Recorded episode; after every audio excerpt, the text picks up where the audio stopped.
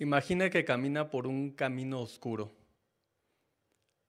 pero no tiene consigo a la mano una linterna. ¿Cómo se sentiría usted? Tal vez vengan a su mente preguntas como ¿cuál es el próximo poblado? ¿Cuánto tiempo falta por llegar? La verdad es que la sociedad humana vive en una situación parecida. No es extraño que muchas, muchas personas se pregunten, ¿por qué estamos aquí? ¿Por qué hay tanto sufrimiento? ¿Le importamos a Dios? Bueno, si a usted alguna vez le han venido esas preguntas a la mente, no tiene por qué apenarse. Jesús elogió el que nosotros como seres humanos pensemos en preguntas importantes que le den sentido a la vida. Tenga la bondad, por favor, de abrir su ejemplar de la Biblia y buscar junto conmigo lo que dice el Evangelio de Mateo capítulo 5 versículo 3. Y note las palabras de Jesús a este respecto. Felices los que reconocen sus necesidades espirituales, porque el reino de los cielos es de ellos. Sí, las preguntas que mencionamos anteriormente denotan que tenemos una necesidad en particular por satisfacer y la Biblia dice que esta es nuestra necesidad espiritual. De hecho, si usted observa la nota que aparece en su traducción, note que también se dice los que se dan cuenta de que necesitan a Dios. Todos los seres humanos nacemos con tal capacidad de buscar guía en una fuente superior. ¿Y qué mejor buscar la de Dios, nuestro Creador? De hecho, Muchas personas acuden a servicios religiosos con tal fin de satisfacer su necesidad espiritual, pues piensan que así pueden tener iluminación, pueden acercarse más a Dios. Otras personas más eh, opinan que eh, la espiritualidad consiste en creer sin pertenecer, es decir, creer en un Dios sin pertenecer a una religión. De hecho, cierto escritor señaló, la verdadera espiritualidad se encuentra en lo más profundo de nosotros. Es nuestra forma de amar, aceptar y tratar a quienes nos rodean. Eso no puede hallarse en una iglesia ni en un determinado tipo de creencias. Como puede observar, hay una diversidad de opiniones en cuanto a cómo satisfacer nuestra necesidad espiritual. Algunas tal vez hasta se contradicen, pero opinaríamos que en vista de la diversidad de opiniones, entonces no hay algo específico a que acudir para satisfacer nuestra necesidad espiritual. Por supuesto que no. De hecho, Jesús mismo, por decirlo así, estableció la referencia en cuanto a este asunto. Tenga la bondad, por favor, de abrir nuevamente su copia de la Biblia y leer junto conmigo lo que dice aquí mismo el capítulo 5 del Evangelio de Mateo, el versículo 6. Felices los que tienen hambre y sed de justicia, porque serán saciados. Sí, noten que esta expresión de tener sed de justicia significa considerar lo que Dios considera justo desear lo que Dios considera justo. De modo que, ¿dónde podemos acudir a algo que sea confiable y que nos enseñe precisamente lo que Dios considera justo? Bueno, es cierto que hoy en día hay mucha información a través de Internet o incluso hay muchos libros religiosos, pero ¿dónde sería la mejor manera de buscar? Bueno, mismo Dios se ha encargado de que nosotros tengamos eh, esa opción de buscar la verdad en cuanto a este asunto. Por favor, vayamos nuevamente a la Biblia, busquemos el libro de los Hechos. Y en el libro de los Hechos encontramos algunas palabras que nos ayudan a ver cómo es que Dios mismo se encargó de que los seres humanos tuviésemos una guía confiable. El versículo 28 dice, perdón, versículo 26. De un solo hombre creó todas las naciones humanas para que poblaran toda la superficie de la tierra, y decretó los tiempos fijados y estableció los límites dentro de los que vivirían los hombres. Y note la parte que sigue. Lo hizo para que buscaran a Dios, aunque fuera a tientas, y de veras lo encontraran. Pues lo cierto es que Él no está muy lejos de cada uno de nosotros. Qué interesantes palabras. Sí, Dios dejó una guía y no es difícil de encontrar. ¿Dónde entonces está esa guía? Pues nada menos que la tenemos aquí en nuestras propias manos, la Biblia, la palabra de Dios. No es extraño que el propio Jesús citara de ellas. ¿Sí? Por ejemplo, el Evangelio de Mateo, el capítulo 4, habla en la ocasión en que el tentador ¿verdad? Delante de él, o también la Biblia lo llama Satanás el diablo, eh, lo tentó. Pero Jesús hizo referencia precisamente a las escrituras para dar una respuesta convincente de lo que era justo y sabio. En otra ocasión, el Evangelio de Lucas, capítulo 10, versículo 25 al 28, indica que un hombre versado en la ley también trató de probarlo y le dijo, Señor o Maestro, ¿qué de hacer para ganar la vida eterna? Y note las palabras de Jesús. Él le dijo, ¿qué está escrito en la ley? Sí, Jesús se refirió a la propia Biblia como una fuente de información segura. Y es de interés que la Biblia realmente es una fuente superior a cualquier libro que exista hoy en día. Por ejemplo, entre los eh, libros religiosos encontramos los escritos del hinduismo. Es de interés que estos eh, libros escritos, entre ellos figuren himnos védicos, una colección de comentarios litúrgicos sobre los himnos, tratados filosóficos, pero lamentablemente no hablan mucho acerca de Dios. Eh, otro ejemplo más, un libro escrito, ¿verdad?, por Buda. Entre ellos se llama Las Tres Cestas. Y este trata principalmente de preceptos y reglas sobre la vida monástica. Otro habla sobre las eh, doctrinas budistas. Y el tercero, en este se registran perdón, enseñanzas orales de Buda. Pero note, quien no afirmó ser Dios y habló muy poco de Dios. Pues a diferencia, la Biblia nos habla mucho acerca de Dios. Para empezar nos dice cuál es su nombre. También nos habla sobre el origen de los problemas que enfrenta hoy la humanidad y nos habla sobre el futuro. Qué interesante es entonces que podamos tener una guía confiable a la cual acudir para poder satisfacer nuestra necesidad espiritual. Y otra razón más que tenemos para confiar en la Biblia es eh, que está disponible en muchos idiomas. De hecho, esta se ha traducido completa o en parte a más de 3.000 idiomas, pero es de interés lo que dicen los lingüistas.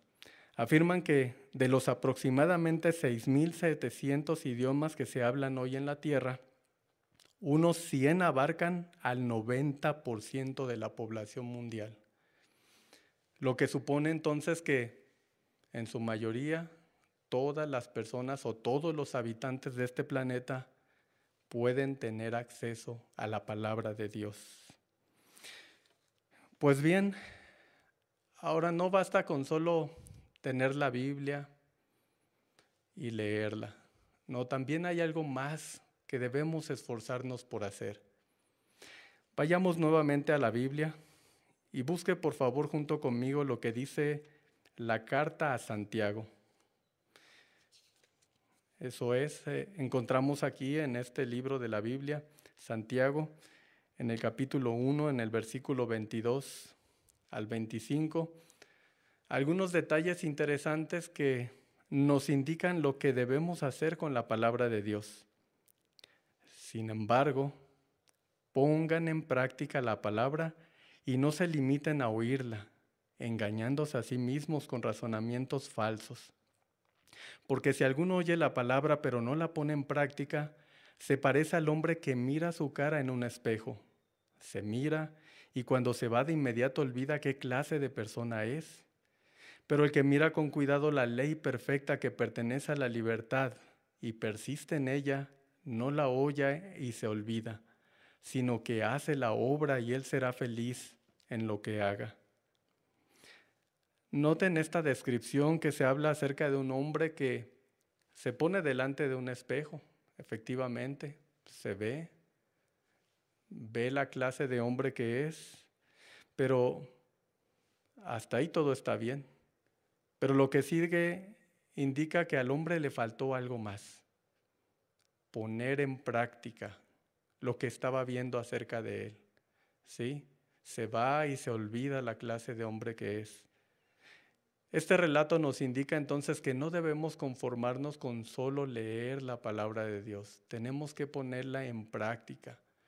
Si es tal como cuando uno tal vez tenga que ir a un evento especial, se pone un traje especial, pero si se da cuenta que hay una mancha o algo que ajustar, toma las medidas inmediatamente para entonces asistir a tal evento especial de una manera adecuada, como lo tenía planeado. Bueno, así sucede con la palabra de Dios. No debemos conformarnos con solo leer sin poner en práctica lo aprendido. ¿Y sabe los resultados? Vea lo que menciona finalmente el versículo 25 que acabamos de leer. La parte final dice, persiste en ella, no la oye y se olvida, sino que hace la obra y el resultado es, será feliz. Sí, para muchas personas hoy haber conocido la palabra de Dios y, haberla puesto en práctica les ha dado satisfacción en su vida personal, les ha hecho felices. Pero ahora bien, debemos de tener cuidado también en cuanto a la manera en que satisfacemos nuestra necesidad espiritual. La verdad que en el mundo en el que vivimos hay muchas cosas que pudieran distraernos de seguir alimentándonos en sentido espiritual. Y Jesús habló de hecho de algunos de estos obstáculos. Veamos junto, por favor, lo que menciona el Evangelio de Mateo nuevamente y veamos algunos de estos obstáculos que Jesús mencionó que podrían poner en peligro nuestro deseo de satisfacer nuestra necesidad espiritual. El Evangelio de Mateo, el capítulo 13, y veamos aquí el versículo 3 en adelante. Jesús habla aquí acerca de un sembrador. Y dice, entonces les enseñó muchas cosas usando comparaciones. Les dijo, escuchen un sembrador salió a sembrar. Y al ir sembrando, algunas semillas cayeron junto al camino, y vinieron las aves y se las comieron. Otras cayeron en terreno rocoso donde había poca tierra y brotaron enseguida porque la tierra no tenía profundidad. Pero cuando salió el sol, las plantas se quemaron y como no tenía raíces profundas, se marchitaron.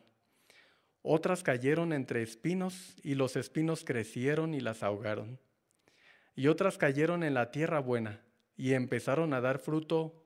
Unas dieron cien veces más de lo que se había sembrado otras 60 y otras 30.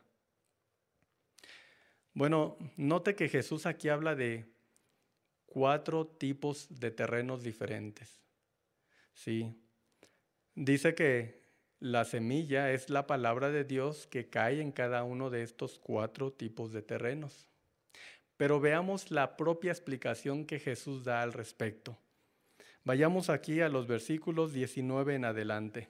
De hecho, en el 18 Jesús dice, ahora escuchen lo que significa el ejemplo del sembrador.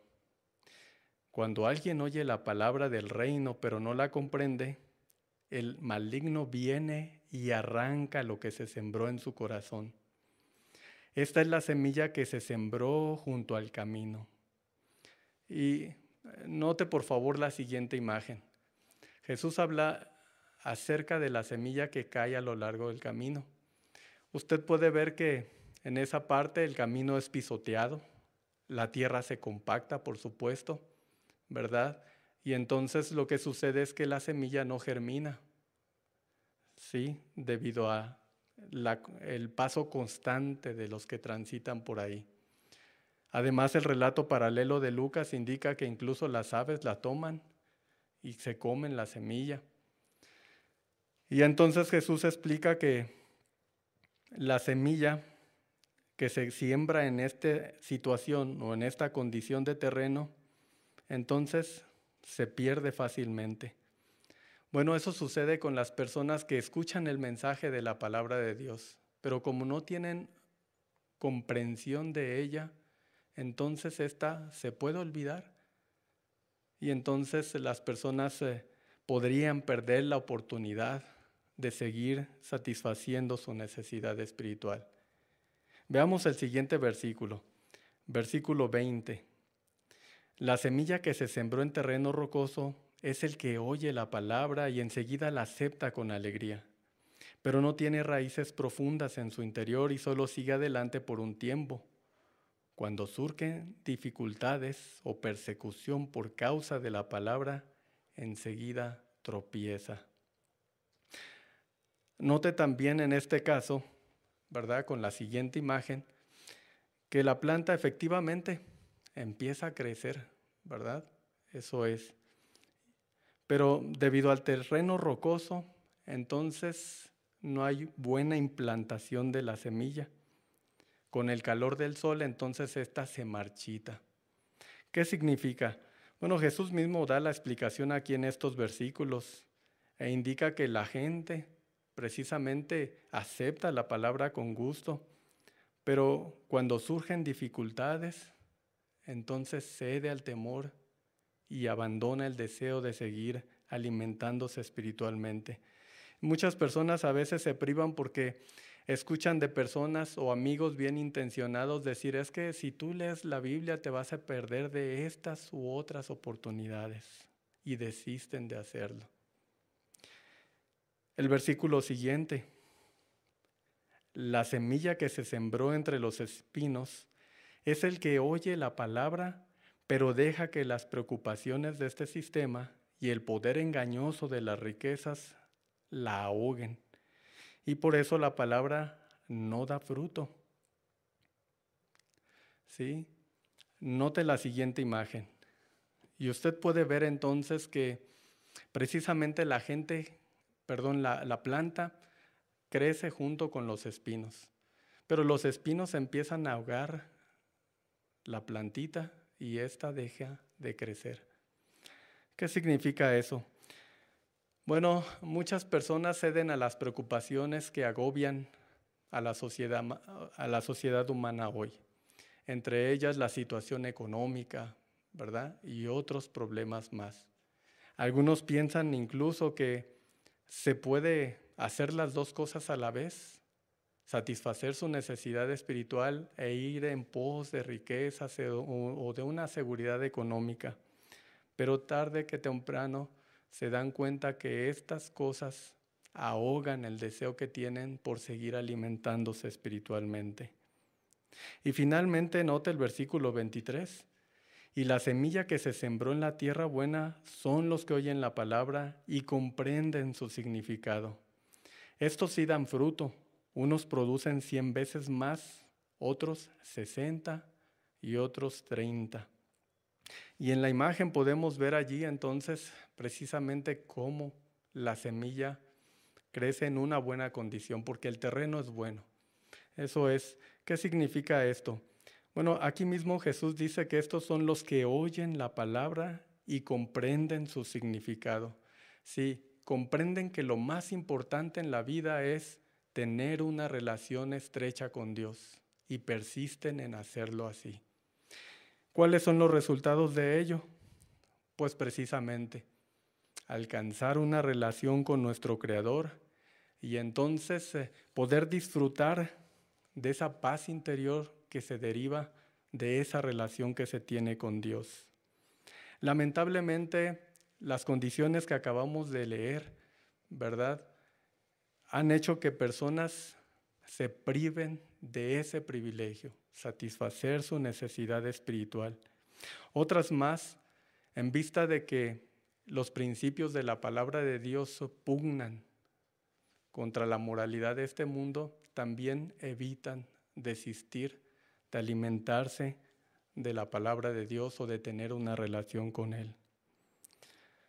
Bueno, no permitamos que eso suceda. Lo que vimos anteriormente en cuanto a la condición de los terrenos, en estas situaciones todas pueden mejorarse. Solo requiere que nosotros eh, meditemos en lo que leemos de la palabra de Dios y crecerá nuestro aprecio, crecerá nuestra gratitud por lo que Dios tiene para con nosotros. Por eso satisfacer la necesidad espiritual debe ser nuestra prioridad. No debemos dejarla al azar. Muchas personas han hecho planes para poderlo hacer así. Algunas, por ejemplo, se han propuesto leer la Biblia tan solo 10 minutos al día. Otras más eh, lo hacen, eh, por ejemplo, por las noches, antes de descansar, o por las mañanas antes de levantarse. ¿Cuáles han sido los resultados? Bueno, una hermana llamada Sandra, de 26 años, ella dijo, cuando medito en las bendiciones que tengo en la verdad, me doy cuenta de que el mundo no puede ofrecer nada semejante. Sí, realmente el estudio de la palabra de Dios acrecenta nuestra gratitud por lo que Dios tiene para nosotros. La Biblia dice claramente que las condiciones en que vive la humanidad hoy pronto terminarán. El futuro será maravilloso, un futuro del cual todos podemos beneficiarnos. Imagine tan solo la escena. Usted con su familia en un paraíso donde las enfermedades, donde las guerras, donde la, delincuencia y muchos asuntos más que hoy causan sufrimiento a la humanidad habrán desaparecido por completo. ¿No le llena de esperanza? ¿No le da satisfacción entonces saber que pronto Dios erradicará los problemas de la humanidad? Por supuesto que sí. Por eso, si usted está escuchando este discurso por primera vez, le animamos a que se asocie con los testigos de Jehová, a que se ponga la meta de asistir regularmente a las reuniones cristianas como esta a que tenga un estudio regular de la palabra de Dios. Solo así usted satisfará su necesidad espiritual y también sentirá gozo y felicidad de tener una relación con nuestro maravilloso Creador.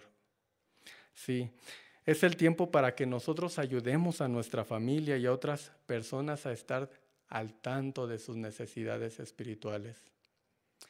¿Recuerda usted de la imagen de la que hablamos al principio? Aquel hombre que camina entonces en un sendero oscuro. Bueno, ahora imagine esa situación pero con una linterna potente. Bueno, la situación cambia, ¿no es cierto? Sí, porque esta linterna nos permite mirar hacia abajo, mirar hacia arriba, mirar hacia el frente. Y esa linterna es la palabra de Dios. Sí, la linterna de la palabra de Dios ilumina nuestro sendero, pues nos permite ver la senda que nos conduce a la felicidad, a la felicidad permanente y también nos ayuda a ser felices en la vida y a esperar con anhelo las promesas de Dios que pronto se cumplirán, la vida eterna en un paraíso terrestre.